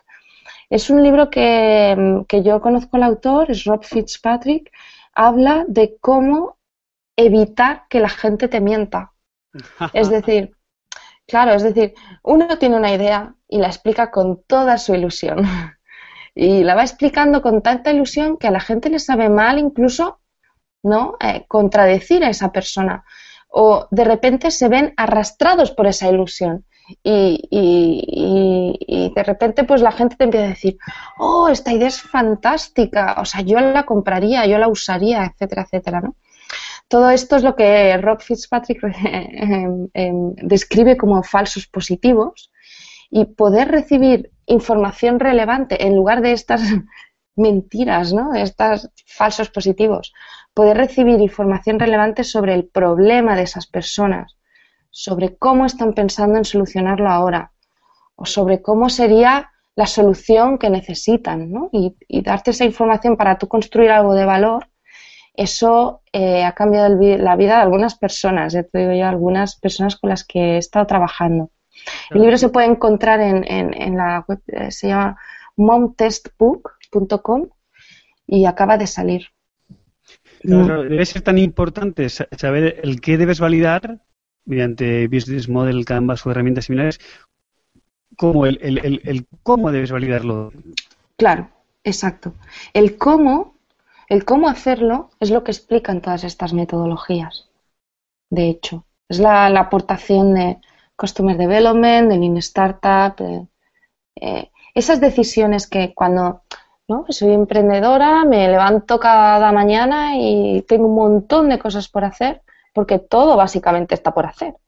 Entonces, eso, eso que decido yo hacer ese día, el día de mañana, la siguiente semana, eso, es- eso tiene que ser eh, prioritario realmente. Y, y eso es lo que, y eso es lo que estas metodologías te ayudan a, a- a ver qué es lo que tienes que hacer, cómo trabajar eh, para realmente llegar a esa idea que quieres implementar en el mercado. A, a tener éxito, exactamente. Mm, A, a realizar algo que la gente quiere, quiere realmente comprar, no lo que tú quieres vender. Sí, sí, sí. Mira, te lo resumiría de una manera. Eh, hay una, bueno, tú- creo que es muy conocida este ratio de, de éxito. Eh, dicen, de cada 10 startups, 8 o 9 fracasan, ¿no? Y solo una tiene éxito. Bien, es- esto está comprobadísimo, es una estadística eh, mundial. Entonces, eh, yo lo que os, os- os daría a reflexionar es, vale, si de cada 10 ideas 9 fracasan, ¿cómo puedo tener yo en, un mi- en menos tiempo 10 versiones de mi idea para que esa versión, para encontrar la versión de éxito, que es la décima y la que va a tener éxito? Es- es- desde luego es, es lo, que, lo que todo el mundo dice, ¿no? De intentar no quemar los recursos y intentar sacar al mercado algo que realmente el mercado necesita. Exacto. Muy bien, Verónica, para finalizar, eh, mm, a nivel personal, o sea, como una opinión tuya, eh, ¿cómo ves Lean Startup o el movimiento Customer Development de aquí tres, cinco años? ¿Crees que es una metodología que será duradera o vendrán un- una evolución o cómo lo ves? Pues es muy buena pregunta. Eh, eh, yo creo que esto ha sido como la chispa del fuego de un- que se ha encendido eh, de una nueva manera de gestionar un tipo de empresa que es la startup, que es la empresa que comienza. O sea, hasta ahora eh, eh, este, sabíamos, conocíamos, eh, bueno, pues lo que es un MBA, ¿no? Un management business, ah, un ma- un management tradicional, ¿no? Ah, con todas estas metodologías, entre el 2005 y el 2009, em- empezamos a ver que hay otra manera de hacer las cosas. ¿Cómo lo veo de aquí a 3 a 5 años?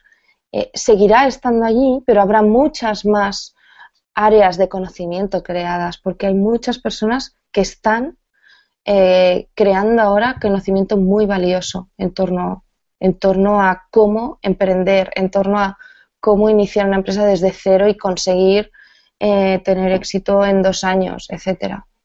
O sea que yo lo veo, eh, veo que va a crecer. No creo, no, no va a ser el único movimiento Lean Startup. Se- Seguramente eh, siempre vamos a recordar históricamente que, que ha sido un, un movimiento que ha tenido mucho impacto, pero van a haber más cosas, segurísimo. Mm. Seguro que con gente com- como tú, con esa pasión delirante o esa obsesión por difundir, eh, seguro que en dos, tres, cinco años está extendido a nivel, a nivel no, lo que tú decías, no solamente el área pu- puede ser de management, sino que como, como antes has, has comentado que ya han empezado a salir esos otro, esa serie de libros de analítica, métricas, Sí. bueno, a todos los aspectos. Sí, sí, sí, sin duda.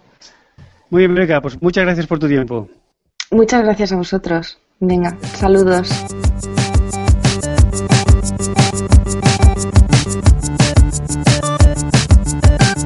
Bueno, aquí acaba el programa de hoy, pero antes de despedirnos tenemos que dar las gracias, como es habitual, a Canal Blau eh, por cedernos sus instalaciones y los técnicos. eh, a Neapolis por servir de centro de operaciones en la preparación y en la grabación de partes de este podcast. Y por último, recordaros las formas de contacto para contactar con nosotros. Eh, por ejemplo, el email, que es workoscat.gmail.com, en Twitter, que es workoscat, y por último, mediante comentarios en nuestro blog, que es workos.cat. En este mismo blog encontraréis un post donde estará toda la información aparecida en este podcast. Hasta el siguiente episodio.